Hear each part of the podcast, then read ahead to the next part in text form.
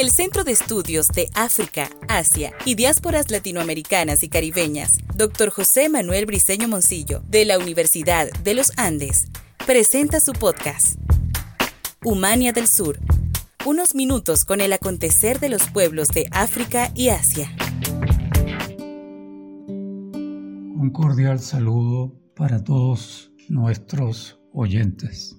Le habla el profesor Hernán Lucena Molero, director del Centro de Estudios de África y Asia de la Universidad de los Andes.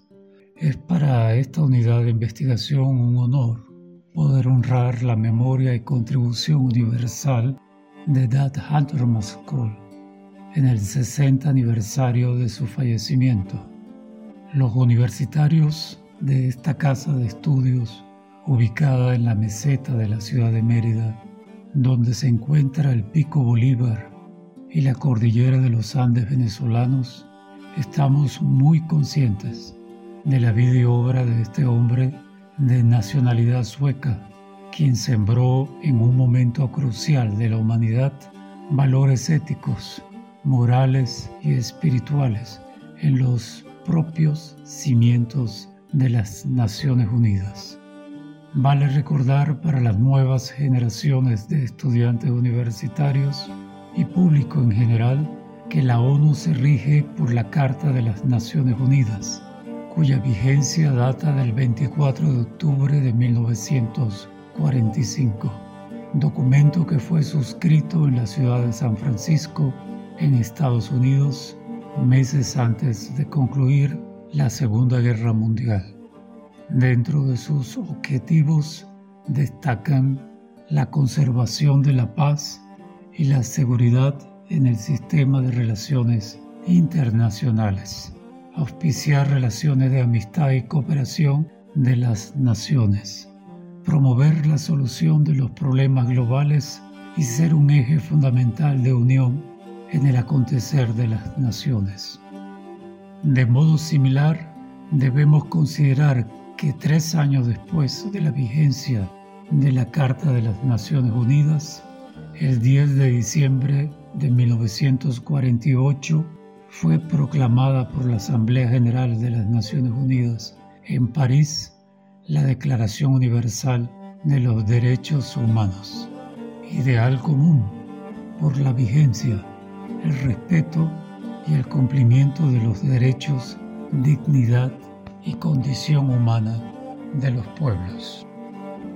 El tiempo histórico en el que le tocó cumplir funciones gubernamentales a Dad Handmarskov se remonta a 1945, específicamente como consejero del gabinete del gobierno de Estocolmo en asuntos financieros y económicos. Posteriormente se desempeñó en responsabilidades de la Oficina de Asuntos Exteriores en materia económica con rango de subsecretario y posteriormente en 1949 como secretario general de la Oficina de Asuntos Exteriores. Era un ministro sin cartera en esa instancia del gobierno de Suecia. Fue delegado de su país en la Conferencia de París de 1947 participó en el programa económico del Plan Marshall para la reconstrucción europea. Presidió la vicepresidencia de la delegación sueca en el sexto periodo de sesiones de la Asamblea de las Naciones Unidas en París durante los años de 1951-1952 y presidente de su delegación nacional en la séptima Asamblea General en Nueva York en 1952-1953. Su carrera en las Naciones Unidas formalmente inició el 7 de abril de 1953 al ser elegido por unanimidad como secretario general de las Naciones Unidas por la Asamblea General bajo la anuencia del Consejo de Seguridad de ese organismo internacional. El contexto histórico mencionado de manera muy sucinta es necesario tenerlo en consideración para entender los caminos recorridos por Han Marsko.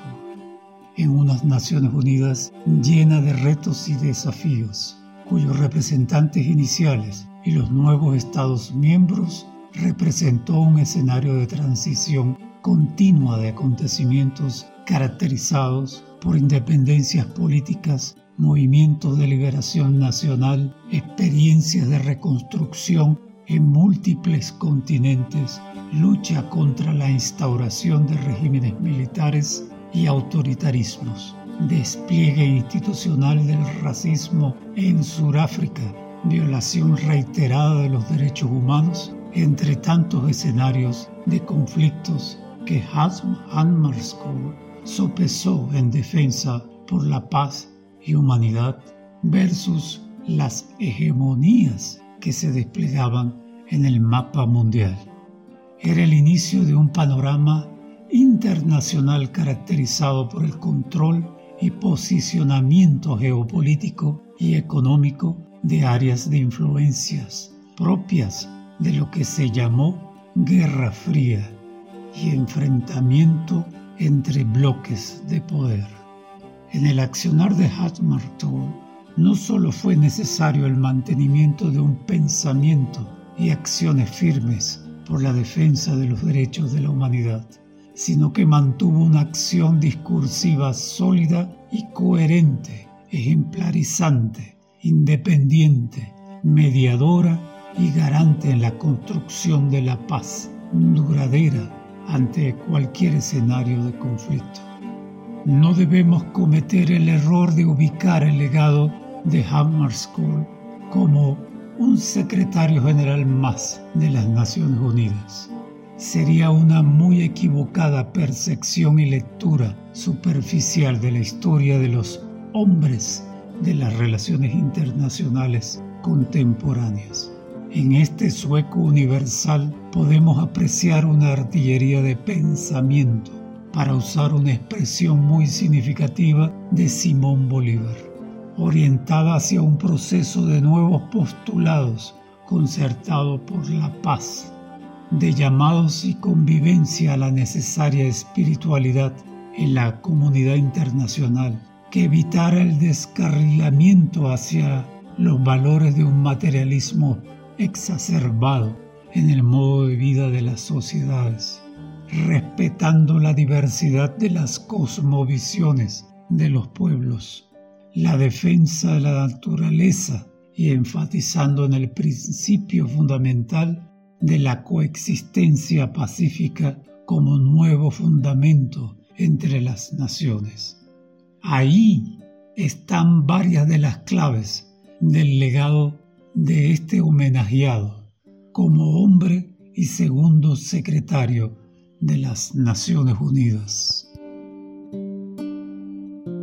Desde el Centro de Estudios de África y Asia de la Universidad de los Andes, nos complace presentar ante ustedes nuestros ponentes en el foro que hoy nos reúne. Vigencia del pensamiento de Dad School. En primer lugar, contaremos con el excelentísimo señor Gianluca Rampolla del Tindaro, coordinador residente y coordinador humanitario de la ONU en Venezuela. Continúa luego el ex embajador Milos Alcalay, el ex embajador Fran Bracho, el embajador jubilado Fernando Herbasi y por último el profesor Nelson García, docente e investigador de la Escuela de Historia y del Centro de Estudios de África y Asia de la Universidad de los Andes. Contaremos como clausura o cierre palabras del profesor Norbert Molina Medina de la Cátedra de Historia de Asia e investigador del Centro de Estudios mencionado.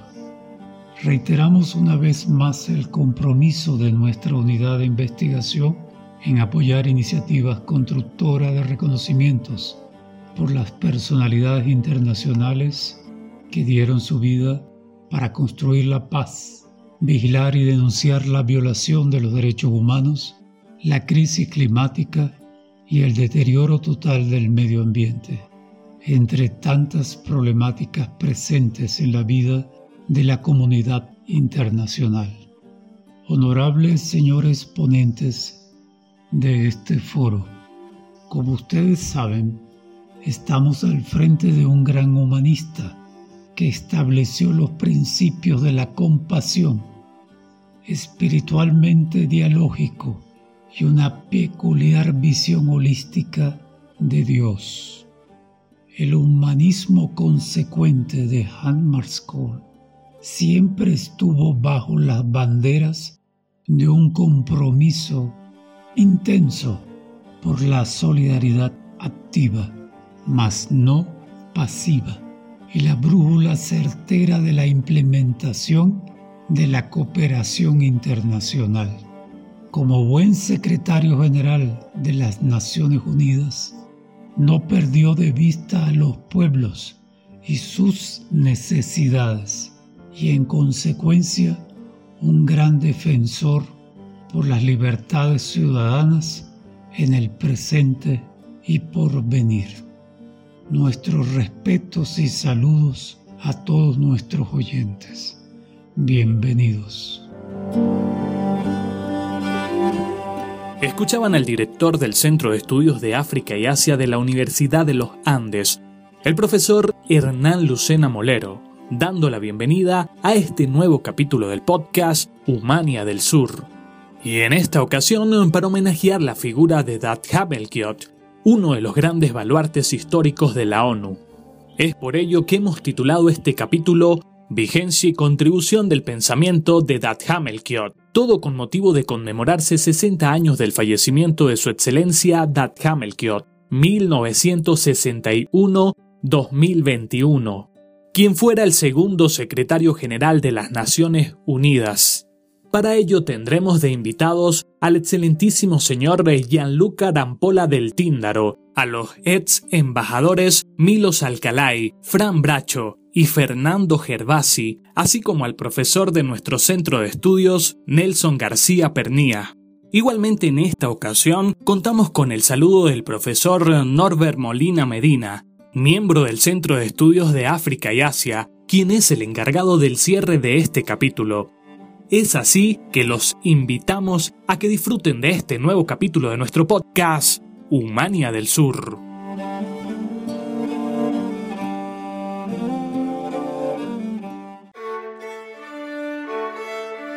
Arrancamos con las participaciones. En esta ocasión nos complace contar con la presencia del excelentísimo señor Gianluca Rampola del Tíndaro, coordinador residente de la ONU en Venezuela y coordinador humanitario. Con ustedes, el excelentísimo señor Gianluca Rampola del Tíndaro. Hola, ¿cómo están? Mi nombre es Gianluca Rampola del Tíndaro y soy el coordinador residente de Naciones Unidas y coordinador humanitario en Venezuela. En primer lugar, Quisiera agradecer a la Universidad de los Andes por invitarme a participar en el homenaje que rinden a Dag Hammarskjöld, 60 años después de su muerte. Es un honor para mí. Dag Hammarskjöld fue el segundo secretario general por dos periodos consecutivos, entre 1953 y 1961. Lideró a una, a una ONU muy joven, recién creada en 1946, tras la Segunda Guerra Mundial, en un contexto de posguerra marcado para la aspiración de los pueblos del mundo de evitar el flagelo de la guerra. A su vez, fue un periodo que transitó hacia la Guerra Fría, una configuración geopolítica global desafiante y sin precedente. Armesfield fue un hombre convencido en el poder de las personas para incidir en su entorno. Ello marcó de manera importante su gestión, así como la organización. Por un lado, se esforzó en marcar un secretariado independiente en el ejercicio de sus funciones, defendiendo los valores y principios de la Carta de la ONU. Por otro, promovió los principios de eficiencia, competencia, independencia e integridad en los funcionarios dedicados al servicio público internacional. Es el único premio Nobel de paz que ha recibido esta distinción a título póstumo, por convertir a la ONU a una organización internacional eficaz y constructiva, capaz de dar vida a los principios y objetivos expresados en la Carta de las Naciones Unidas. Hay tres elementos que me gustaría resaltar sobre su vida. El primero es su contribución a la paz. Como secretario general, realizó buenos oficios para prevenir la guerra. Entre ellos es notable su trabajo en el Medio Oriente, que incluyó al apoyo diplomático para alcanzar el acuerdo de armisticio entre Israel y los estados árabes, así como los despliegues de fuerzas para el mantenimiento de la paz. Uno que contribuyó a la resolución pacífica de la disputa del canal de Suez en el 1956 y uno en Congo, con l'ONUC en 1960, que apoyó arduamente la estabilización del país en su proceso de independencia. Realizó múltiples viajes a Congo. El cuarto de ellos terminó trágicamente con su vida en un accidente aéreo. Trabajó también por un uso pacífico de la energía atómica y prestó particular atención a las necesidades de África y de las regiones menos desarrolladas. El segundo es una reflexión sobre la vigencia de su, legado. Hace más de, de 60 años describió al mundo como uno en el que la debilidad de uno es la debilidad de todos, y la fuerza de uno es indirectamente la fuerza de todos. Esta visión no podría ser más relevante hoy, en un mundo cada vez más interdependiente, en el que enfrentamos conjuntamente una pandemia como la de COVID-19, el 19, el cambio climático y la creciente desigualdad entre personas, entre muchos otros retos compartidos. El espíritu de Hammerskjold está hoy más vivo que nunca. Ello me lleva al tercer punto, que es la necesidad de fortalecer el multilateralismo para hacer frente a los desafíos globales y para lograr la Agenda 2030 de Desarrollo Sostenible. Esto quiere decir trabajar juntos para poner fin a la pandemia y recuperarnos de manera sostenible asegurar un acceso equitativo a las vacunas, proteger a las personas más vulnerables y reducir las desigualdades que se han acentuado. De esto se trata precisamente la Agenda 2030 y los 17 objetivos adoptados por los 193 países con el fin de poner fin a la pobreza, proteger el planeta y construir sociedades más pacíficas, justas, inclusivas y resilientes. Está claro que para alcanzar estos objetivos las alianzas juegan un papel crucial. Ningún país o comunidad puede enfrentar estos retos de manera aislada. Necesitamos reconocer que el futuro de la humanidad depende de la solidaridad, la confianza y nuestra habilidad de sumar esfuerzos como familia global para alcanzar esta agenda común. A 76 años desde la creación de la ONU y a 60 años de la muerte del jefe, como solían llamar sus colegas al secretario general Doug Hammarskjöld, su legado nos recuerda que las alianzas, el multilateralismo y la ONU son más necesarios que nunca. Que nos sirva este homenaje para llamar a la acción y trabajar juntos para acelerar el logro de la Agenda 2030 y hacer realidad la promesa de no dejar nadie atrás. Gracias. Ese era el excelentísimo señor Gianluca D'Ampola del Tíndaro, al cual le queremos agradecer su participación Vale destacar que él fue una de las primeras personalidades diplomáticas en Venezuela que respondió favorablemente al llamado que hicimos para honrar la memoria de este hombre de Suecia con una proyección y reconocimiento mundial. Ahora nos complace contar con la presencia del embajador Milos Alcalay, segunda personalidad invitada y contribuyente para honrar la memoria de un constructor de paz, sociedad civil mundial y mediador decidido en la resolución de conflictos. Con ustedes, el embajador Milos Alcalay. Quiero agradecerle de la manera más especial a mi amigo el embajador Fran Bracho por haber recomendado mi nombre al profesor Herman Lucena Molero, el profesor Norbert Molina Medina, me invitaran a formar parte de este foro organizado por el Centro de Estudios de África y Asia de la prestigiosa Universidad de los Andes. Es el tema de la vigencia y contribución del pensamiento de Doug Hammerhold, secretario general de la ONU, que nos convoca. Permítanme expresar mi agrado por participar en este foro y recordar a uno de los pilares de las Naciones Unidas, quien ayudó a través de su testimonio, de su acción y de su entrega, lograr la consolidación de los valores y de los principios de la ONU hasta tal punto que han transcurrido 60 años, seis décadas de la muerte del secretario general y todavía hoy se recuerda su aporte. Cuando se constituyó la Organización de Naciones Unidas en San Francisco en 1945, tan solo formaban parte de la ONU 50 países miembros, medio centenar, entre ellos Venezuela. Y con el proceso de descolonización y el nacimiento de nuevos estados de Asia, África y el Caribe, se fue alcanzando la participación de 193 países del mundo que lo integran hoy.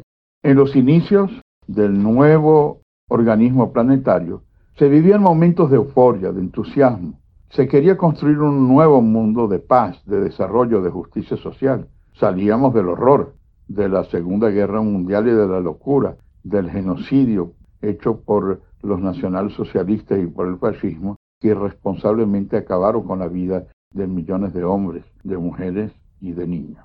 En los inicios, los pueblos del mundo dijeron basta. Querían obligar a sus dirigentes y a sus pueblos a que a través de la Carta de las Naciones Unidas, sus eh, representantes pudieran asumir el compromiso para que nunca más se repitiera la pesadilla de la Segunda Guerra Mundial y al mismo tiempo construir un mundo más justo y más humano, haciendo del máximo organismo planetario el centro de convergencia de todas las preocupaciones del mundo y lograr, a través del diálogo, el desarrollo. Hammershorn estaba entre esos pioneros fundadores. Si bien el reto de consolidar un organismo internacional renovado no podía hacerse sin acudir al pasado, sin retomar lo ya alcanzado en la elaboración del derecho internacional público.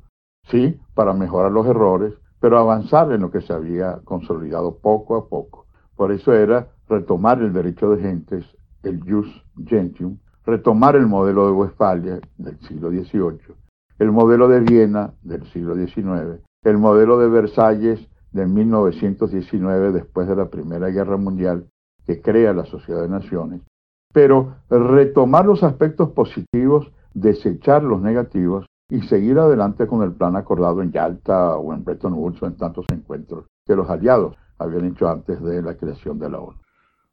Para elegir al primer secretario general de la ONU, los países pensaron que un diplomático de un país nórdico podía representar a la comunidad internacional, ya que veían en el diplomático Trygve Lie de Noruega los primeros pasos de la sede de Nueva York. Cuando el diplomático noruego renuncia en 1952, se veía como el más indicado otro diplomático noruego. Esta vez vieron las enormes cualidades de Dag Hammerholt, eh, un diplomático sueco, quien había destacado como funcionario que hizo que fuera reelecto en 1957 de forma unánime.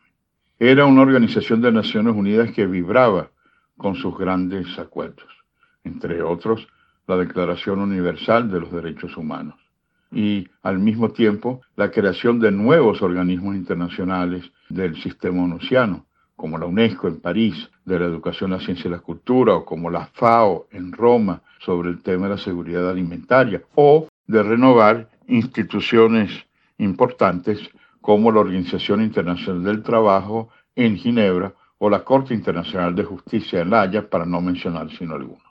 Pero lo más importante que quiero resaltar de este pionero mundial fue su compromiso con la prevención de conflictos y asegurar la paz. Eso fue su brújula ya que era un reconocido pacifista y un ciudadano del mundo cuyo compromiso espiritual y ético lo llevaba a encarar personalmente los conflictos. Uno de los más graves era el de Katanga, en el Congo belga, región a la que había viajado en cuatro ocasiones anteriores para asegurar el trabajo de los cascos azules que permitiera lograr la paz. Lamentablemente, el último intento de su eh, llegada su avión fue atingido y él y todos los ocupantes hace 60 años, el 18 de septiembre de 1961, murieron en el cumplimiento de sus funciones. 60 años han transcurrido y todavía esa autenticidad que lo llevó a pisar los callos de unos y de otros en un mundo que se transformaba de nuevo hacia conflictos realmente preocupaban, era el inicio de la Guerra Fría, el surgimiento de la Guerra de Corea, norte y sur, la de Indochina, con Laos, Camboya, Vietnam, la de Argelia y tantos otros países de África, de Asia, que luchaban por su independencia, sacudieron al mundo, dando inicio a una etapa muy difícil. El norte contra el sur y viceversa. El este contra el oeste y viceversa. Y el soldado Hammersholt hubiera exigido en ese momento que se cumplieran los acuerdos.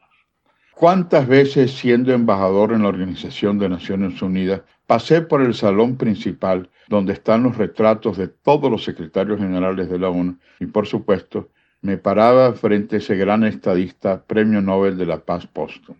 Como bien señalaba el embajador Branch en uno de sus recientes artículos, fue una inspiración para muchos otros internacionalistas de peso, nuestro compatriota Manuel Pérez Guerrero, por ejemplo que presidió el Grupo de los 77, llamado así porque reunía 77 países en desarrollo. Cuando yo tuve el privilegio de ser el segundo venezolano designado a ese alto eh, privilegio de seguir los pasos de Pérez Guerrero en el año 2001, el G77 ya formaba parte de 132 países, pero aún el mensaje de PG, como lo llamaban, estaba presente. Y esos eran pioneros, esos eran los artífices de esas Naciones Unidas. Al analizar el futuro de las Naciones Unidas, tenemos que tomar en cuenta estos testimonios, porque eh, si bien la agenda onusiana ha ido cambiando, y hoy hay un ayornamiento aprobado por los jefes de Estado y de Gobierno del mundo cuando suscribieron la Declaración del Milenio en el siglo XXI, hoy en día todo está en torno al desarrollo sostenible, buscando combatir los problemas de pobreza, de hambre, de medio ambiente, de salud, de manera que puedan todos los habitantes cumplir las 17 metas de las ODS, que es la nueva orientación muy inspirada en esos modelos que nuestros precursores establecieron en el origen de este organismo internacional. Un elemento que es necesario tomar en cuenta en pleno siglo XXI es el boom tecnológico y los alcances que avanzan de manera extraordinaria en el campo de la informática. La Biblioteca Central de la ONU lleva precisamente el nombre de Dag Hammarskjöld y cuando me eligieron presidente del Comité de Información de la ONU, lo primero que pedí era ir a la Biblioteca Hammarskjöld para rendirle homenaje en el 2001 a 40 años de su muerte. Y pensaba encontrarme con los libros de todo el mundo y cuál es mi sorpresa cuando llego a la biblioteca que estaba no llena de libros, sino llena de computadoras, una sala inmensa llena de computadoras con investigadores que se conectaban a, los, eh, eh, a las mejores bibliotecas del mundo de manera virtual. Ese es un signo de los tiempos. Es como la tecnología hoy ha cambiado totalmente esa concepción del siglo XX. Pero lo más importante, y esto es lo último que quiero resaltar, no es tanto ni el ayornamiento o actualización, ni la tecnología, sino lo que Bracho en su artículo destacaba, el compromiso espiritual, el compromiso a hacer un llamado para construir un mundo de paz, pero recordando siempre los valores éticos y espirituales de aquel que fue un titán de luz y de acción para crear unas Naciones Unidas que esté inspirada en los valores. Eso es lo que necesitamos en estos momentos tan difíciles. Una ONU que debemos impulsar, una ONU de los grandes valores y principios que forjó Dag Hammarskjöld y tantos otros pioneros, y que hoy, gracias a la ULA, vamos a poder convocar a jóvenes y estudiosos para que renueven la fe en la paz, en el desarrollo, en la democracia, en los derechos humanos y, en fin, en el desarrollo sustentable y se logre relanzar una Organización de Naciones Unidas de los Valores y rechazar una ONU de los antivalores. Ese era el embajador Romilos Alcalay, a quien le agradecemos su participación en este foro Vigencia y contribución del pensamiento de Dat Hamelkiot, a 60 años de su fallecimiento. Ahora es un placer presentar al ex embajador Fran Bracho, tercera personalidad invitada y contribuyente para honrar la memoria de un sueco universal y líder de la diplomacia solidaria y encausada en la solidaridad activa de la humanidad. Escuchemos entonces a Fran Bracho. Les habla el ex embajador de Venezuela, Frank Bracho, y activista por la paz mundial y el cambio de civilización. Hemos tenido un servicio de muchos años con la ONU, por la cual hemos tomado gran cariño en su organización, a pesar de sus luces y sombras.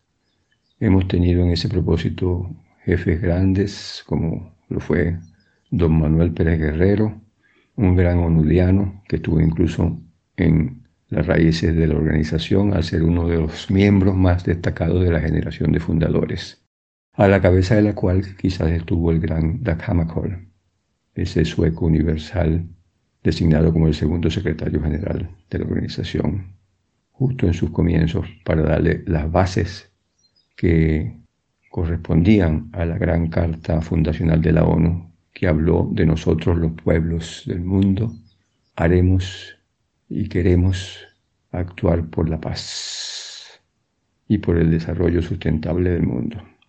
Esa fue la vocación principal de la carta, esbozada desde su artículo 1 con esas palabras. Más que la acción de los gobiernos era la acción de los pueblos mismos, la acción de la sociedad civil, la acción de las conciencias humanas al servicio de la construcción de la paz y la prosperidad duradera en el mundo.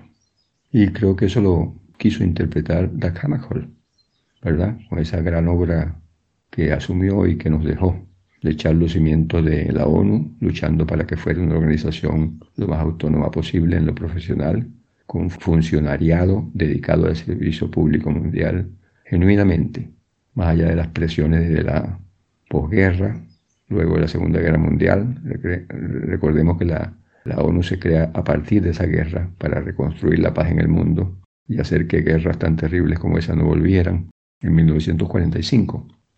Y la Cama Hall responde a eso, responde a ese gran reto, a ese gran anhelo, y responde con ese funcionariado autónomo profesional ético que él pidió, que él exigió, al cual él le predicó distintas cátedras para mantener esas virtudes, en contra de las interferencias que ya se veían que despuntaban en el horizonte de la Guerra Fría entre las superpotencias vencedoras de la guerra, que querían pelearse incluso por los territorios de la ONU, los cargos de la ONU, para de alguna manera influenciar, sino controlar esa organización. Y Dag resistió todo eso. Además fue el gran inaugurador de la diplomacia preventiva para la paz de la, de la ONU, que terminó incluso en la práctica de los llamados cascos azules o las fuerzas de, la ONU propias militares que iban a mediar en conflictos del mundo como último recurso y en forma preventiva para asegurar la paz. Él fue el creador de todo eso a través de técnicas de negociación muy sofisticadas y en el fondo muy espirituales. Y eso es lo que nos coloca en la fuerza de su ser. Por eso queremos titular este aporte a estas reflexiones internacionales en los 60 años o en el 60 aniversario de su infausta muerte en el Congo, donde el destino lo llevó a mediar por la paz en unas terribles guerras mineras y por control político y económico de esa naciente nación en el corazón de África, en esa exuberancia tropical congolesa que algunos han calificado como la Amazonia y el corazón de la África, y posiblemente, por consiguiente, de gran parte del mundo, como es la Amazonia suramericana. Él estaba allí en esa mediación, pero lo movía a él mucho, repetimos, el, motor espiritual, la gran brújula espiritual. Y por eso, repetimos, queremos titular esta, este aporte, las claves y la fuerza espiritual tras la gran obra reconocida hoy mundialmente que nos dejó la Hall como el segundo secretario general de la ONU y posiblemente para muchos el mejor que la ONU ha tenido.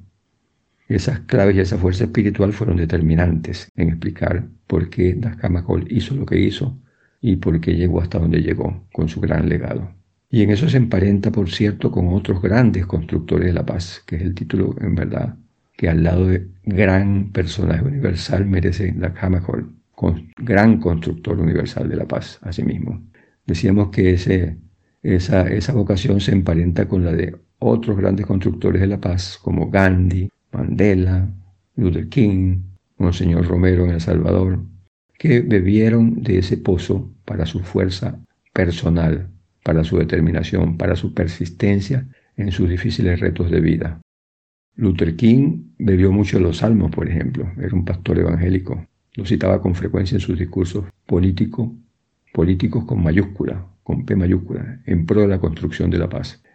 Monseñor Romero leyó mucho y bebió mucho del Antiguo Testamento en su determinación por lo que hizo allá en Ecuador, perdón, en, en El Salvador, en esa tremenda guerra civil que tuvo ese país, donde él medió entre los dos lados y zanjó por la moral, por la ética, como brújula determinante incluso para las Fuerzas Armadas, a las cuales arengó que nunca deberían reprimir al pueblo.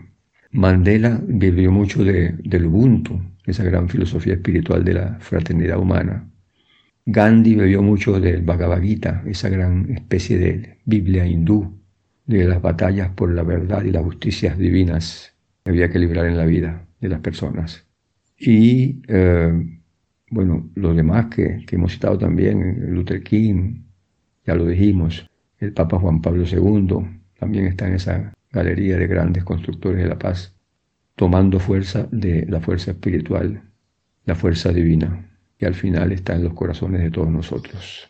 Ese fue el secreto también de Adakama Él era por extracción familiar un luterano cristiano sueco, pero que tenía su corazón abierto al diálogo con los otros credos y tradiciones espirituales del mundo. Decían que no se separaba en sus viajes de un salterio también, como, como lo hizo mucho Martin Luther King, un libro de salmos y un libro del Evangelio. Pero desde esa perspectiva el diálogo, eh, decíamos, con otros credos y con otras espiritualidades. Y tanto fue así que en la ONU él propició el establecimiento de la gran sala de meditación de la ONU en Nueva York, donde la asunción de lo de Dios se aborda en forma universal, sin símbolos específicos de ninguna religión, pero con los símbolos comunes de todos. El espacio de silencio es el espacio del corazón, de la conciencia, de la memoria espiritual que cada uno de nosotros llevamos por dentro. Y él lo supo ver allí. Bueno, su nombre Dak Hamakol es casi impronunciable, pero fíjense que el nombre Dak es un nombre escandinavo que significa la luz, la luz, la luz del día, o la luz de Dios encarnada en el día, el Dios de la luz. Y ese era el Dios al cual él apeló en esa sala de meditación, el Dios universal de todos, lo llamó. El encuentro del cielo con la tierra en los corazones de todos. Y sobre todo, esperaba él en los corazones de los delegados gubernamentales que tenían que dirigirse todos los días a la sala de negociación de la ONU para dirimir los grandes problemas del mundo, de la guerra y de la paz. Y él quería que lo hicieran con corazones fraternos, con corazones divinos. Y por eso esa sala como una especie de filtro o antídoto o alcabala divina en el camino hacia la negociación mundana de la ONU. Fíjense qué genio tuvo Dakamajor en verlo así. Ese tipo de, de, recurso o herramienta, ¿verdad? De, esos encuentros eh, espirituales primeros, tempraneros como prólogo a la negociación humana, se replicaron en otras sedes de la, de la ONU en el mundo, incluso en UNESCO, en París se hizo, eh, se replicaron hasta en los aeropuertos del mundo. Ustedes verán que muchos aeropuertos tienen la llamada sala de meditación o de recogimiento espiritual para que los viajeros antes de tomar sus aviones y antes de ir a sus destinos en otros lugares del mundo, vivan esa experiencia de la fraternidad humana, de, la hermandad cósmica que, está en nuestros corazones, ¿verdad? Y que los taoístas chinos, por cierto, a los cuales seguramente fue muy adecto a la Kamahol y después vamos a explicar por qué. Inmortalizaron en esa famosa máxima taoísta que dice, el verdadero sabio viaja sin tener que viajar, porque todo está en su corazón y él conoce a través de su corazón. Porque en ese microcosmo humano de cada uno de nosotros está el gran macrocosmos del planeta y del universo. Esa gran verdad la conocía la Kamahol. Y decíamos que también tenía mucha cercanía seguramente con un credo como el taoísmo, ¿verdad? Donde el Tao es el orden natural de Dios, rigiendo los destinos del hombre. Eso es lo que es el Tao en esencia. Se basaba, por tanto, mucho en las leyes y los ritmos del orden natural. Lo observaron con mucha agudeza los sabios taoístas para aprender de él como libro abierto de Dios, en lo cual los taoístas, por cierto, se emparentan mucho con las espiritualidades indígenas del mundo, que son como una versión no sofisticada, no estratificada, no institucionalizada de las religiones del mundo, porque todas al final han bebido de lo mismo. Jesús bebió de las parábolas del orden natural mucho en sus prédicas, sus bellísimas parábolas de, la semilla tiene que morir para que nazca el árbol, de la, de la minúscula semilla del árbol de mostaza crece el arbusto más esplendoroso, los ritmos de la naturaleza, los ritmos del agua. Jesús habló mucho en función de eso porque él venía de Galilea, que era una región agraria de toda esa zona del Medio Oriente, de, de, influencia judaica desde donde él procedía. Y el no fue menos. Él, además de su credo espiritual cristiano abierto al diálogo con todas las religiones, sin duda bebió mucho del orden natural también, al igual que todos estos otros grandes. y todas estas espiritualidades primarias como el indigenismo y el taoísmo, en ruta a las grandes espiritualidades de hoy, cristianas, musulmanas, judaicas, eh, la, hindú, etcétera, que a su vez fraguaron las personalidades recias y, devotas y serviciales hasta lo último de los grandes constructores de la paz, como hemos dicho al principio. Y Dag Hammarskjöld, decíamos, no, no hizo un tanto distinto en ese sentido. Por el contrario, bebió mucho, repetimos, del pozo del orden natural. El mismo, por cierto, por vocación personal, incluso desde Suecia, donde ya había tenido, antes de asumir el cargo en la ONU, una larga trayectoria de servicio público, y eso es importante enfatizarlo. Tradición que le venía de su padre, que había sido hasta primer ministro de Suecia, y que veía el servicio público como un apostolado de servicio, valga la redundancia, un apostolado de, ofrendarse a, lo divino sirviendo al prójimo en, cargos públicos, muy distinto el utilitarismo explotador amoral o inmoral de hoy de muchos politiqueros, más que políticos. Políticos con P minúscula. Hammarskjöld fue un político con P mayúscula, como todos los grandes constructores de la paz. Y eh, Hammarskjöld, decíamos, además de toda esa tradición que ya traía de Suecia, con su luteranismo, eh, sobre todo por el lado de la madre, también le, le, llegaron muchas vertientes espirituales, ¿verdad? Siempre la madre, con su compasión femenina, parece ser un gran receptáculo y transmisor de lo espiritual, ¿verdad? En todas las culturas del mundo. Él venía con esa vocación personal, decíamos también, de ser un montañista, un escalador. Le encantaba escalar montañas. ¿Acaso eh, también una forma de tratar de lograr esa experiencia de la montaña como puente entre la tierra y el cielo, que está en todas las religiones, y que está, por cierto, en la sala de meditación de la ONU en Nueva York, que él diseñó. Allí hay una gran roca, ¿verdad? Una gran roca de eh, de hierro, de, un mineral muy, muy fuerte, muy recio, que está en el medio de la sala y que tiene una especie de tragaluz eh, para recibir la luz del cielo y eso para él personificaba el encuentro entre el cielo y la tierra, ¿verdad? La tierra y el cielo, que también es muy, una, una, una imagen muy trabajada por los taoístas chinos, por cierto. También él habló para emblematizar su sala de meditación de la ONU, por cierto, de la metáfora muy, muy universal de la vasija, ¿no? De que solamente en el espacio del corazón, en el espacio del silencio, en el espacio del vacío mismo, es que de esa nara o de esa nadura, si se puede usar esa palabra, tenemos que lograr la llenura de lo divino, la llenura del contenido espiritual que nos une a todos, ¿verdad? La llenura del corazón, ¿verdad? dedicado y, y encomendado a lo alto. Eso es lo que le da el valor mayor a la vasija, no sus contornos artesanales cerámicos, sino su vacío interior. Gracias a ese vacío la vasija se llena de líquidos valiosos como agua, etc. ¿no? Entonces, eh, todas esas imágenes las plasmó en esa sala de meditación, pues son imágenes universales, ¿no? Pero además estaba, decíamos, la guía del orden natural. Esto tuvo una importancia muy particular, por cierto, incluso en el establecimiento de la misma ONU. Cabe recordar que en, la reunión seminal de 1945, donde se aprueba la Carta de la ONU, los delegados que se reunieron en San Francisco, California, y el mismo nombre de San Francisco ¿verdad? también está muy vinculado con el destino de lo espiritual. Recordemos que San Francisco fue el gran patrono de la ecología para la iglesia. Pero la reunión esta, decíamos, tocó hacerla en San Francisco, California, y ahí se congregaron delegados de todo el mundo, eran centenares, y fueron trasladados por designio de quién sabe qué mente aguda que vio en eso un propósito alto a un monumento natural que está como a una hora de, San Francisco, si mal no recuerdo, muy cerca, que se llama el, el Bosque de los Pinos Gigantes de Muir. Muir, habiendo sido un gran ecologista norteamericano, por cierto, de origen escocés. Fíjense, otra coincidencia que parece diosidencia. En Escocia va a ser ahora a principios de noviembre la gran cumbre de la ONU por la salvación climática del planeta, amenazada hoy en día por la destrucción ambiental y la contaminación ambiental.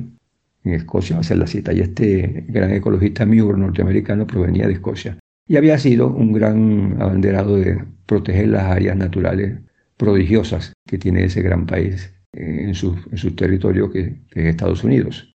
y entre ellas ese bosque, un bosque al cual le gustaba mucho ir, el bosque que después de su muerte le, dieron el nombre de Muir, el bosque Muir, de los altos pinos de las altas secoyas, que son gigantes del, del género de los árboles, que crecen muy altos, centenares de metros hacia arriba, hasta el punto que eh, los grandes bosques de secoya han sido eh, calificados como especie de catedrales arbóreas del mundo, y donde se siente y se palpa una naturaleza prodigiosa de grandes secoyas con manantiales que la tapizan y la alimentan ¿no? y la nutren. ¿no? Y en ese bosque, a ese bosque llevaron los delegados de, de la Asamblea de la ONU como para que se inspiraran antes de firmar y acordar la carta constitutiva de la nueva organización que quería venir a traer la paz donde había habido la guerra, la gran guerra, y el, desarrollo perdurable para toda la humanidad.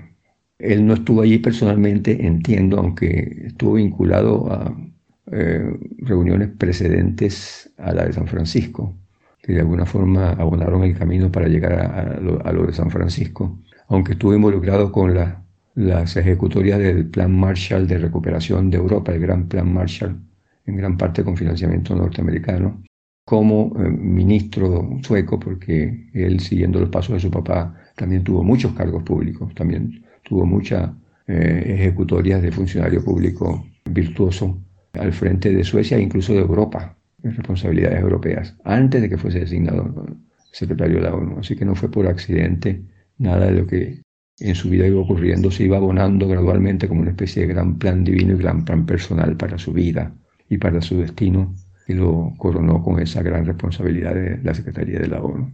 Y eh, aunque él no estuvo allí en, presencia física, sí, sin duda, estuvo en presencia espiritual porque él hubiese creído en lo mismo, que ese, ese tipo de inspiración previa a la firma de la carta le hacía muy bien a los delegados. Porque él después sí visitó el lugar, sí visitó el lugar, lo visitó ya como secretario designado en 1955, como secretario general de la ONU designado, él fue allá, hizo una peregrinación seguramente muy personal, muy, muy vibrante, muy significativa para él de ir a visitar ese mismo, lugar donde se había fraguado la organización a la cual él había sido llamado ahora para que la presidiera y la guiara, ¿no? gracias al acuerdo de las superpotencias vencedoras de la guerra que tenían que acordar ese, ese tipo de designaciones para la nueva organización, que además se llevaron un cierto chasco, entre comillas, divino y positivo, porque a lo mejor apostaron a un funcionario más bajo perfil que Hammarskjöld, más eh, de, baja prominencia como Hammarskjöld, pensando ellos, y resulta que le surgió o le salió un gran carismático líder de la ONU. Incluso le jalaba las orejas las potencias de vez en cuando, ¿no? Como lo hizo en el Congo, ¿no? Pero pagó un precio por todo eso, por tratar de que llegase un orden de paz y de conciliación de intereses en el Congo. Fue sacado del camino con esa infausta muerte, ¿no? como mártir por la paz, digamos. Pero bueno, decíamos que él mismo fue al, bosque Miur, quizás en una muy significativa peregrinación personal, y quedó, por cierto, una placa de esa visita allá.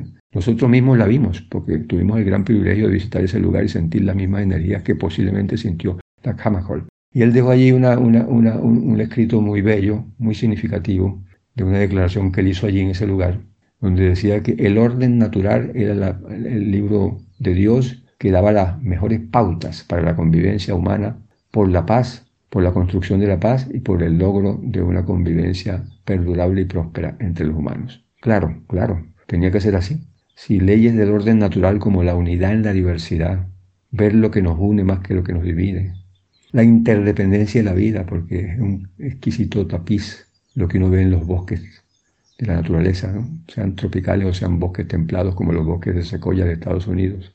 Es una interdependencia en un tapiz exquisito, donde las aguas nutren a los árboles, donde las aguas a su vez se nutren del suelo, donde el aire es fertilizador con sus neblinas, donde los frutos y las semillas de los árboles, llevados por los pájaros, las ardillas, caen de nuevo al suelo y se reciclan y vuelven a generar nuevos, nuevas plántulas, nuevos seres arbóreos que eh, otra vez se elevan al cielo y hacen la la densidad arbórea de todos esos bosques. Es un exquisito tapiz que él lo vio, la ley de la interdependencia de la vida, pues. Y todos esos eh, preceptos de la naturaleza, la unidad la diversidad, la interdependencia de la vida, vale decir la fraternidad o la solidaridad, como la llamaría el Papa Francisco hoy en día, Eran las pautas, eran las pautas, y él lo entendió y por eso dejó esa frase allí. Pero además él nos dejó, en testimonio adicional de su gran fuerza espiritual interior que él tenía, un libro de anotaciones que después de que él muere se revela al mundo públicamente porque él no lo quiso nunca revelar. Lo cultivó como por 30, 35 años ese diario, ese libro de anotaciones personales espirituales místicas que él llevaba siempre consigo y que iba alimentando a través de sus vivencias en el mundo y que se intensificó con el servicio internacional público que él realizó en la ONU, ¿no? tan brillante. Frases muy bellas, muy bellas, que, que demuestran la calidad de su fibra espiritual y la fuerza que le daba en todo lo que él hacía. Por ejemplo, él dejó una frase tan bella como la siguiente, y leemos textualmente de los textos de ese gran diario espiritual que él dejó, que lo revelan como un gran místico, un gran místico de todos los tiempos, ¿no? en el fondo, en lo personal. Decía él, cuanto más fielmente se escucha la voz de dentro, mejor se oye lo que suena afuera.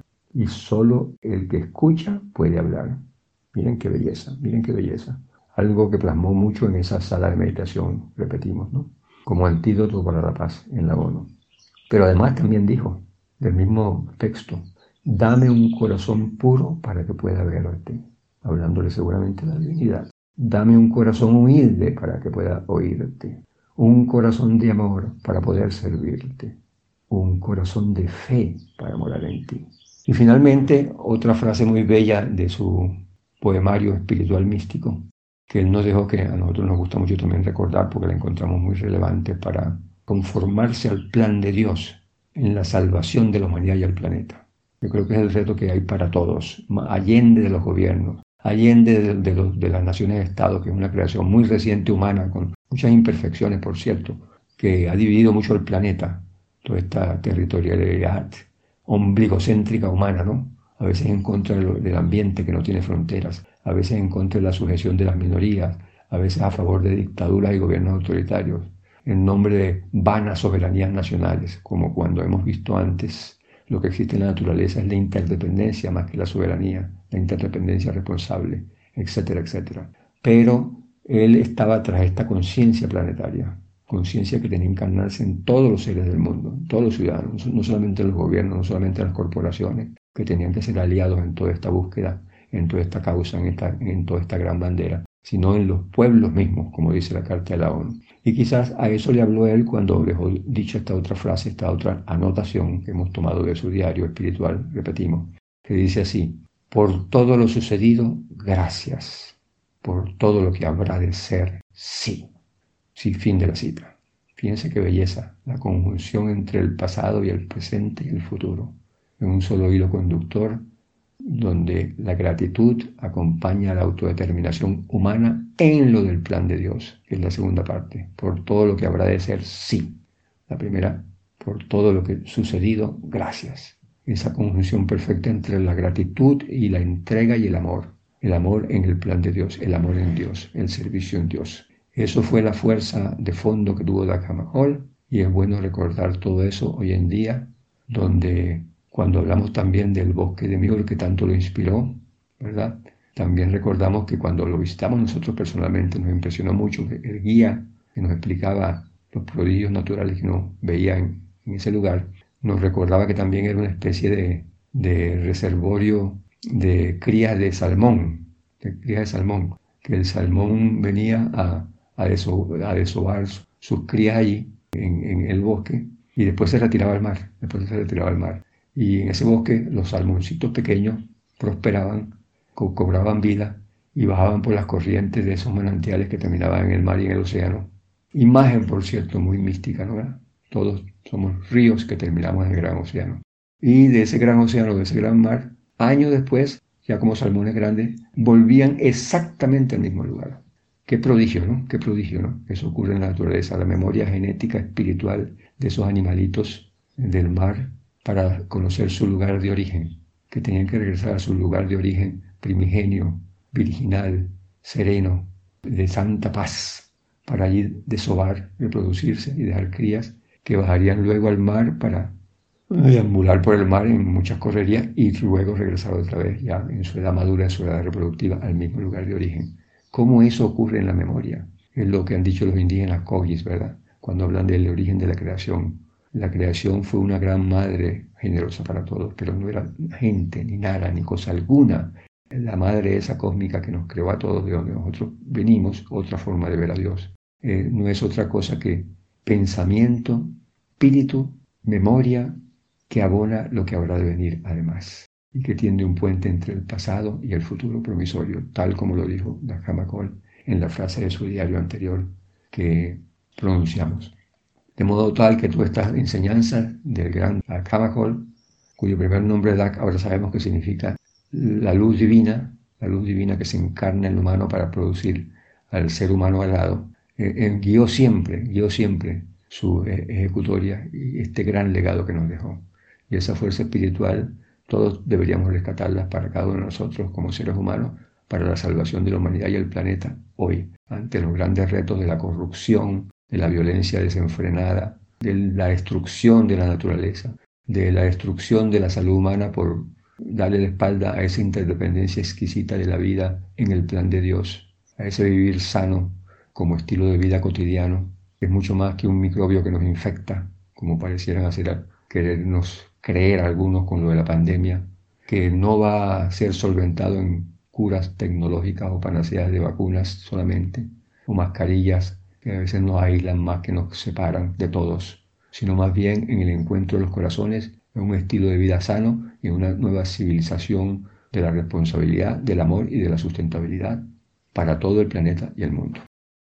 Y por cierto, además cabe evidentemente recalcar que en todo ese ideario de la redención espiritual del planeta y la humanidad como camino a su salvación, eh, no hizo otra cosa que interpretar las inquietudes y los anhelos de toda una generación de fundadores de, la ONU, que con frecuencia actuó tras bastidores, por cierto, donde habían seres muy espirituales, eh, inicialmente de, origen cristiano muchos de ellos, pero después eh, de origen oriental espiritual, hindúes, budistas, indígenas incluso, que se acercaron a la ONU para beber de lo mismo y sumarse a lo mismo taoístas, sin duda, eh, musulmanes, judíos, todos eh, haciendo una especie de alianza, como dijimos, a veces silenciosa, a veces discreta, pero muy persistente, muy tenaz, para que la ONU se elevara sobre todas las limitaciones humanas estrechas y ombligocéntricas y cumpliera con ese destino superior de encarnar la nueva conciencia humana planetaria, universal y espiritual para la salvación del planeta. Es justo también, por consiguiente, a través de la Hall, tributarle nuestra honra y respeto a toda esa generación de cofundadores espirituales como él, enraizados profundamente en lo espiritual, para trabajar por una ONU a la altura de los grandes objetivos de sus cartas fundacionales y más aún a la altura del plan divino para el planeta y para la humanidad. Muchas gracias al ex embajador Fran Bracho por su interesante participación.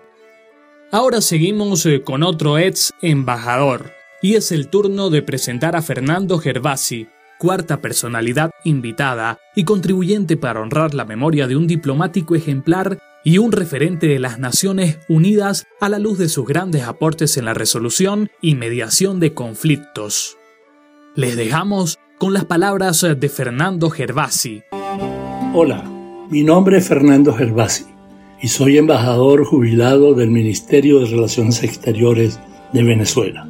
Felicito al Centro de Estudios de África y Asia de la Universidad de los Andes de Venezuela por su loable iniciativa, así como agradecerle mi invitara a participar en la conmemoración de los 60 años del fallecimiento de Dag Hammarskjöld, segundo secretario general de la ONU que tuvo lugar el 18 de septiembre de 1961 en un trágico accidente aéreo mientras se encontraba en una misión en el Congo. Murió cumpliendo activamente con sus responsabilidades como secretario general y con sus convicciones como funcionario internacional, dejando su partida un inmenso legado para la organización y sus Estados miembros. Es en este contexto, y atendiendo la solicitud que me formulara el centro, que trataré aunque brevemente, algunos aspectos de la política exterior de Venezuela que considero necesario destacar durante el período democrático que va de 1958 a 1998.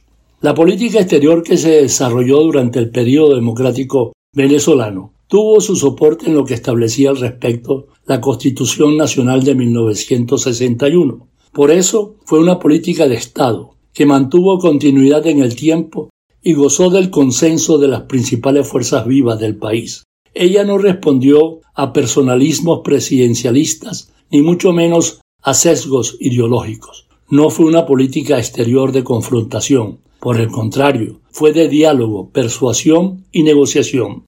Ella se desarrolló, en parte, en el marco del multilateralismo, pues era ahí y es ahí donde nuestras tesis en materia de política internacional pueden encontrar apoyo y alcanzar una mayor resonancia.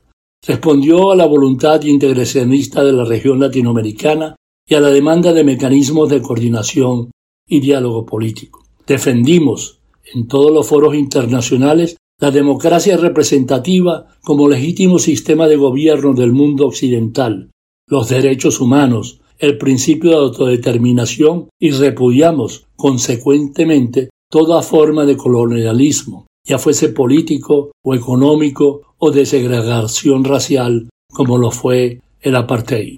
En el año de 1961, la ONU crea un organismo encargado de monitorear e impulsar el proceso de descolonización de los territorios no autónomos aún bajo la administración de potencias coloniales. Este organismo, cuyo propósito era poner fin a la descolonización, fue conocido como el Comité Especial de Descolonización o Comité Especial de los 24, pues estaba integrado por 24 países. Venezuela, a lo largo del tiempo, pero muy particularmente durante la década de los 60 y 70 del siglo pasado, tuvo una participación muy activa como miembro del Comité Especial y ferviente creyente de la descolonización. En el marco de una política de cooperación internacional, Venezuela impulsó de manera particular la cooperación política y económica, principalmente con los países de la región, pero no escatimó esfuerzos también para alcanzar una amplia cooperación sur-sur. El primer gran ejemplo de ello fue la creación de la OPEP el 14 de septiembre de 1960, juntamente con Arabia Saudita, Irán, Irak y Kuwait. La intención era defender los precios de una materia prima tan importante como lo es el petróleo, frente a las grandes compañías petroleras que por medio de distintas artemañas lograron mantener los precios bajos durante la década de los 50 y 60 del siglo pasado. Era un nuevo instrumento de cooperación económica entre los países, particularmente en desarrollo, que luego fue replicado en otras materias primas y destaco dos de los cuales, en que Venezuela fue un importante impulsor para su creación y miembro activo de ellos, como fue el caso de la Asociación de Países Productores y Exportadores de Mineral de Hierro, creada en 1968, y el Grupo de Países Latinoamericanos y del Caribe Exportadores de Azúcar, GPLACEA, fundado en 1977 y al que luego se le sumó Filipinas. Consecuentemente, Venezuela a partir de la sexta Asamblea Extraordinaria de las Naciones Unidas que tuvo lugar en 1974 dedicada a los problemas del comercio internacional de las materias primas y su papel en el desarrollo económico y social de los países del tercer mundo, fue un abanderado de las propuestas adoptadas en la Declaración y Programa de Acción para el establecimiento de un nuevo orden económico internacional. En el marco de esa Asamblea Extraordinaria, propusimos un programa integrado para los productos básicos que fue luego adoptado en la Cuarta Conferencia de las Naciones Unidas para el Comercio y Desarrollo, UNTAD, que tuvo lugar en Nairobi, Kenia, en 1976. Era un programa de acción global, destinado a establecer una estrategia que evitara las fluctuaciones excesivas de los precios de las materias primas, mejorara los ingresos de exportación, asegurara la oferta, diversificara la producción y potenciara la comercialización de materias primas esenciales para las economías de los países en desarrollo. Los elementos que conformaban este programa se negociaron en el marco de la UNTAD hasta culminar en el año de 1980 con la adopción del Fondo Común, elemento fundamental del programa integrado y cuya función es impulsar el desarrollo sostenible del sector a través de la financiación de proyectos que generen una mejoría en la situación social, económica y ambiental de los productores de productos básicos y de la sociedad en general. El fondo tiene actualmente su sede en Ámsterdam. Hacia 1975, Venezuela impulsa, conjuntamente con otros países petroleros, dos fondos de la mayor importancia para los países en desarrollo. El primero de ellos es el Fondo de OPEP que se crea en 1975 y cuya sede está en Viena, al cual Venezuela dio, aportó alrededor de 345 millones de dólares.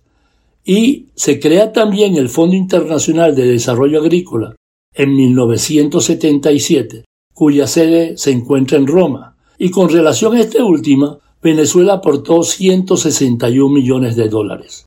En cuanto a la cooperación regional, Venezuela establece en el año de 1975 el Programa de Cooperación Financiera con Centroamérica y el Caribe, destinado a contribuir a mejorar la factura petrolera y asistir, con préstamos a muy bajo interés y a largo plazo, al financiamiento de proyectos de impacto social en esos países. En 1981, México se unió a este esquema y más tarde, a principios de los 90, creamos el Grupo de los Tres, integrado por Colombia, México y Venezuela, con la finalidad de cooperar con los países de Centroamérica y del Caribe.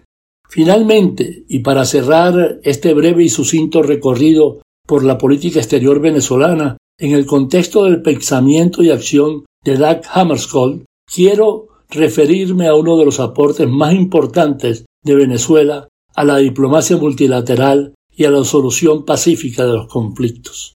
Me refiero a la conocida fórmula Arria que pone en práctica el Consejo de Seguridad de la ONU. Ella nació a principios de los 90 del siglo pasado, cuando el embajador Diego Arria, activo representante de Venezuela ante el Consejo de Seguridad, inició una serie de consultas informales con representantes de la sociedad civil para conocer mejor las causas de las crisis que eran tratadas formalmente por los 15 miembros del Consejo de Seguridad. Es quizás el mayor aporte al proceso interno de toma de decisiones del Consejo de Seguridad. En las reuniones bajo la fórmula Arria se tratan asuntos críticos que afectan o pueden afectar la paz y la seguridad internacionales. Lo fundamental es que, en el marco de estas reuniones por primera vez desde la fundación de la ONU, la sociedad civil pasó a ser parte de un proceso de consultas con el Consejo de Seguridad. La fórmula Arria sigue hoy en día más vigente que nunca, y aunque son reuniones oficiosas, se puede afirmar que forman parte importante del proceso de toma de decisiones del Consejo de Seguridad. Muchas gracias. Ese era el ex embajador Fernando Gervasi y desde el Centro de Estudios de África y Asia queremos hacer llegar nuestro agradecimiento por su contribución. Y para cerrar con las participaciones, eh, vamos a escuchar al profesor Nelson García Pernía, magíster en Ciencias Políticas, profesor de Estudios Africanos a dedicación exclusiva en la Escuela de Historia, Facultad de Humanidades y Educación de la Universidad de los Andes, investigador del Centro de Estudios de África y Asia. Además, es coordinador de publicaciones y redes de la Asociación Venezolana de Estudios sobre China e igualmente Nelson García Pernía es miembro de la Asociación Latinoamericana de Estudios de Asia y África, ALADA, capítulo Venezuela. Les dejamos con la participación de Nelson García Pernía. Reciban un cordial saludo. Les habla Nelson García Pernía, profesor de estudios africanos en la Escuela de Historia de la Universidad de los Andes y miembro del Centro de Estudios de África y Asia, Dr. José Manuel Briceño Moncillo, adscrito al Departamento de Historia Universal de la Escuela de Historia de la Universidad de los Andes. Al celebrarse 60 años del fallecimiento de Doug Hammarskjöld, quien fuera el segundo secretario en historia de la Organización de las Naciones Unidas, Es propicio el momento para valorar su compromiso con la paz mundial durante su gestión entre 1953 y 1961. Su paso por las Naciones Unidas fue en medio de una realidad internacional bajo el contexto de la Guerra Fría y la permanente amenaza nuclear entre las potencias en conflicto. Bajo este escenario de inestabilidad global, mientras los líderes de las principales potencias pregonaban un discurso beligerante y de confrontación, Hammarskjöld era firme defensor de la paz y la mediación. En lo tocante a África, su papel en la resolución de los conflictos en los nacientes estados africanos durante 1960 fue de suma relevancia. En este sentido, su vinculación en la participación directa en escenarios conflictivos como el que surgió al sur de la República Democrática del Congo en 1960, en la región de Katanga, lo llevó a la zona en crisis, donde antes de su llegada perdió la vida en un accidente aéreo en septiembre de 1961 en Rhodesia del Norte, actual Zambia. En consecuencia, como parte de un merecido tributo a esta destacada figura y su incidencia en las realidades africanas, procederé a considerar los aspectos más destacados que tuvieron lugar en África durante 1960, pero de forma especial la República Democrática del Congo, al ser este el motivo de su cuarto viaje al continente africano. Antes quisiera destacar las fases de la descolonización en África como un fenómeno de trascendencia después de la Segunda Guerra Mundial, para luego considerar el papel de las Naciones Unidas bajo el liderazgo de Hammarskjöld en la lucha contra la discriminación racial y como último punto, el contexto de la República Democrática del Congo durante la visita del entonces secretario general. En cuanto a las fases de la descolonización en África, son cuatro los momentos. El primero va de 1945 a 1955. Es la maduración del nacionalismo africano, siendo además el momento de la ocupación de Etiopía por parte de Italia, que desde la óptica del liderazgo nacionalista africano fue percibido como anacrónico e inaudito. El segundo periodo va de 1955 a 1965. Es el desarrollo y consolidación del nacionalismo. El caso de Egipto será elocuente al respecto.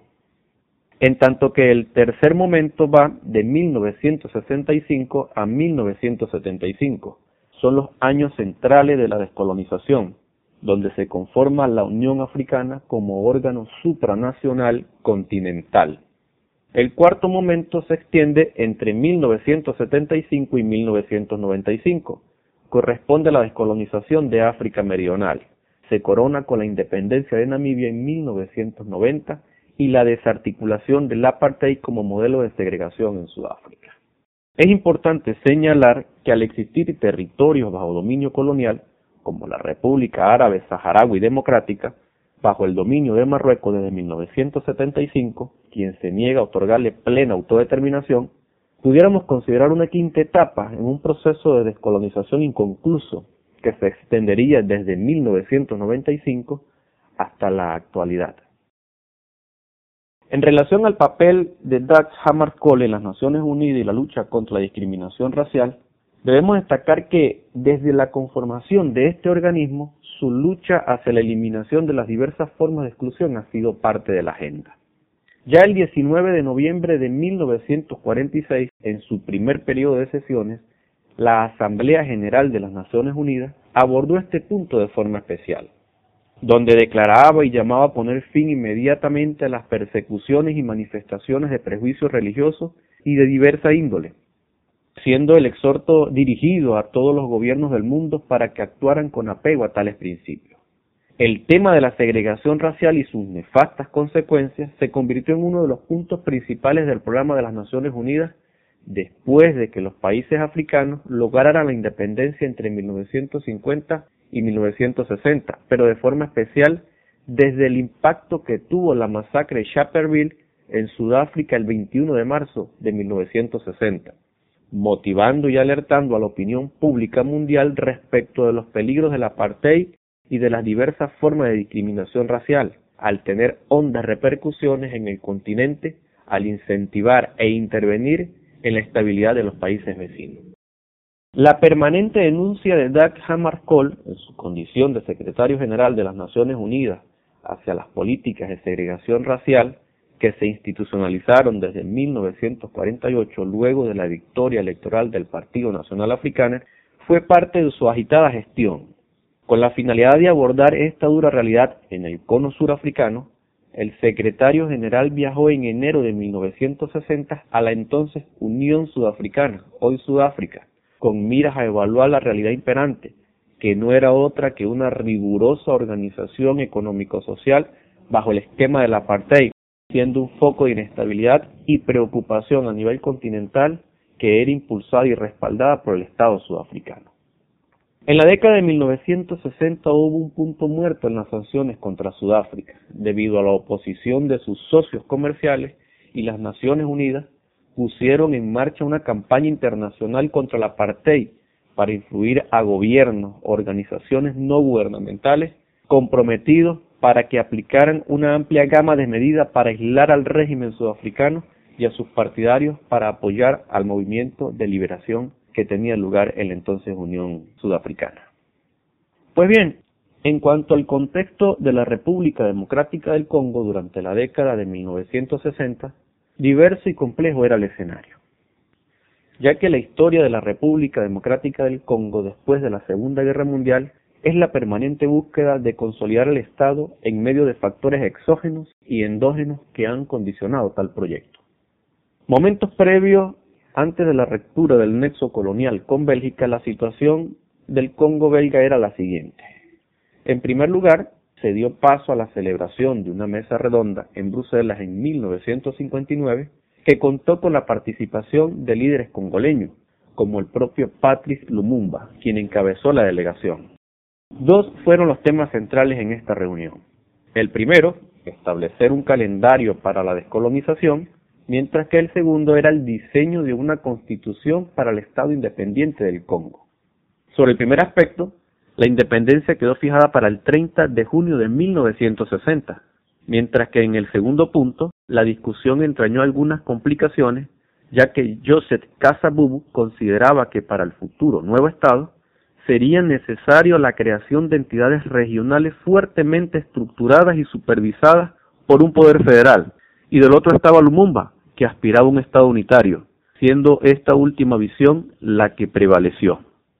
Los resultados de la mesa redonda fueron que el Congo se convertiría en una república parlamentaria con un gobierno central y seis gobiernos provinciales. Sobre las elecciones del mes de mayo de 1960, Lumumba asumió como jefe de Estado y Joseph Kasabu fue electo presidente. Una vez estructurado el nuevo gobierno, quedaban retos pendientes que acechaban la estabilidad nacional. Por un lado, estaba el dominio de Moise Zombe sobre la región de Katanga y de Albert Kalonji en Kasai. Bajo este panorama, Zombe era respaldado por colonos europeos en Katanga y por el entonces considerado su ministro de Interior Godofroy Munongo. Este último era parte del liderazgo de las jefaturas tribales tradicionales que además procedió a declarar la independencia de Katanga el 11 de julio de 1960, tan solo un mes después de decretar la independencia del Congo de Bélgica. De inmediato, la provincia de Kasai seguirá el mismo destino bajo el autoproclamado rey Kalonji. Esto es el inicio de una crisis estructural en la que mediaron diversos organismos internacionales, pero de forma especial las Naciones Unidas. Mientras tanto, el joven Estado que no se había logrado establecer y ya se desintegraba en medio de disensiones internas. Lumumbu y Kasabubu se destituyeron mutuamente. En medio de la crisis, un grupo de militares llevan al poder a Mobutu Sese Seko, quien procede a detener a todos los líderes políticos. La provincia oriental de Stanleyville se encontraba bajo la autoridad de Antoine Gisenga, que se proclamó lumumbista. El panorama nacional era desalentador en 1960, ya que Katanga, Kasai, Kivu y Wilup se sumergen en una crisis estructural que a pesar de la intervención del ejército congolés y de las Naciones Unidas, no habían acuerdos satisfactorios entre las partes en conflicto. A raíz de ello, la autoridad de Antoine Gisenga es reconocida como líder legítimo del Congo, mientras, por otro lado, las negociaciones se llevan adelante implicaron a Leopoldville y Naciones Unidas por otro, y Katanga como el factor de inestabilidad de ese momento, sin resultados satisfactorios. En medio de la crisis se dio pie a la implicación directa del que fuera para el momento el secretario de Naciones Unidas, Doug Hammarskjöld, quien perdió la vida el 18 de septiembre de 1961 en un accidente aéreo mientras viajaba para entrevistarse con Moise Zombe. Un año antes, en 1960, el Consejo de Seguridad adoptó la resolución 143 por la que instaba al gobierno de Bélgica a retirar sus tropas del territorio del Congo. Este lamentable suceso merece una detenida consideración por la importancia que le otorgó y ocupó África en la agenda de este histórico secretario general mientras estuvo a cargo de las Naciones Unidas. Pues bien, en 1960 es el momento álgido de la crisis del Congo. El presidente Joseph Kasavubu y el primer ministro Patrice Lumumba de la República del Congo enviaron un cablegrama el 12 de julio pidiendo un envío urgente de ayuda militar de las Naciones Unidas al Congo. El secretario general se dirigió al Consejo de Seguridad en una reunión nocturna el 13 de julio y pidió que atendieran la petición con la mayor brevedad posible. Siguiendo las medidas del Consejo de Seguridad, las fuerzas de las Naciones Unidas se establecieron en el Congo y el propio secretario general viajó en cuatro ocasiones al Congo con relación a las operaciones de las Naciones Unidas. Los dos primeros viajes al Congo se realizaron en julio y agosto de 1960. Luego, en enero de ese mismo año, el secretario general se detuvo en África cuando se dirigía a la Unión Sudafricana en otra misión para tratar temas relacionados a las políticas segregacionistas de este país de África Meridional. El cuarto viaje al Congo empezó el 12 de septiembre y terminó con el mortal accidente aéreo. La muerte del secretario se produjo camino a una reunión en la que esperaba poner fin a la lucha con el Congo entre las tropas de Katanga y las fuerzas de la ONU, que se había desatado durante un intento de aplicar la resolución 161 del Consejo de Seguridad del 21 de febrero de 1961. Esta resolución instaba a las fuerzas militares de la ONU a tomar medidas inmediatas para impedir la guerra civil en el Congo y a utilizar la fuerza como último recurso. Este convulso año de 1961 es el del asesinato de Patrice Lumumba, que luego de 67 días desde la toma del poder fue cesado por el presidente Joseph Kasavubu, exacerbando la crisis institucional del ya debilitado Estado. Entre tanto, se organizaron gobiernos en medio de la crisis. La débil asociación entre Gisenga, que se asumía como presidente, y Adula como jefe de gobierno, al poco tiempo son detenidos en enero de 1962, mientras el este del país se consumía en una crisis que no parecía tener fin. Ya en enero de 1963, la Organización de Naciones Unidas decide intervenir militarmente, controlando Elizabethville, y poniendo fin a la secesión de Katanga. Producto de las tensiones generadas por la violenta guerra civil, exacerbada por el asesinato de Lumumba, la ONU interfirió en el país y transfirió el gobierno congoleño a Moise Capenda, un antiguo aliado de Katanga, en 1964. Esto no mejoró la situación, ya que en 1965 se produjo un golpe político que impuso la dictadura liderada por José Desiret Mobutu. El régimen dictatorial de Mobutu duró hasta 1997, cuando fue depuesto del poder por una insurgencia liderada por Laurent Desiré Kabila. Desde aquel momento, el país llamado República del Zaire pasó a ser denominado como República Democrática del Congo. Al rememorar la vigencia y actuación de Dag Hammarskjöld, es preciso considerar uno de sus puntos de vista en agosto de 1960 con plena vigencia a propósito de los desafíos que enfrenta África en el siglo XXI, cuando señalaba que corresponde a los propios estados africanos definir los elementos que establecen la base de la solidaridad africana. Los estados africanos se han dado cuenta de que crecer en independencia significa crecer en interdependencia, pero crecer en la interdependencia significa también asumir la responsabilidad internacional y esa responsabilidad internacional debe basarse en la responsabilidad nacional, señalaba. Considerado una de las figuras destacadas del siglo XX en materia de mediación, fue significativo su rol y la responsabilidad que le otorgó a las Naciones Unidas, como una organización que no debía existir para las grandes potencias, sino por el contrario, para estar al servicio de los países más débiles de la comunidad internacional. Fue también partidario en realizar conferencias sobre los fines pacíficos de la energía atómica y de promover una conferencia de las Naciones Unidas sobre la aplicación de la ciencia y de la tecnología en beneficio de las zonas menos desarrolladas del mundo, proyecto que se concretó en 1962. En definitiva, ante los permanentes desafíos que enfrenta el siglo XXI, de cara a la consolidación de la paz y la urgente resolución de los conflictos que tienen lugar, particularmente en África, necesariamente debe volver la comunidad internacional la mirada al legado de Dag Hammarskjöld, un hombre comprometido con la paz mundial al tener como arma la mediación y el diálogo necesarios de cara al entendimiento y el equilibrio dentro de la comunidad internacional. Muchas gracias. Escuchaban al profesor de estudios africano de la Escuela de Historia de la Universidad de los Andes, Nelson García Pernía, y con él cerramos las participaciones en este capítulo de nuestro podcast. A todos los invitados queremos darles nuestro agradecimiento. Y a ustedes que nos escuchan, muchísimas gracias.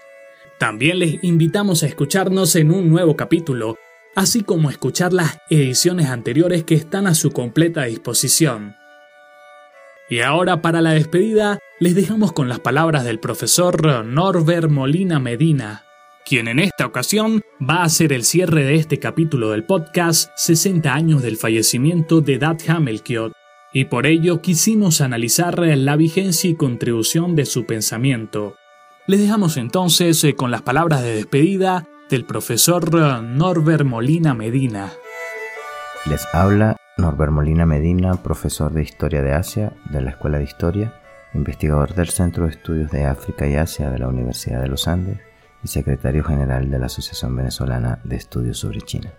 Para dar cierre a este importante foro en homenaje a la vida y obra de Doug Hammarskjöld, queremos dejar sentado la orientación de esta iniciativa, la cual busca destacar la trayectoria edificadora de valores llevada a cabo por este importante diplomático desde la Organización de las Naciones Unidas.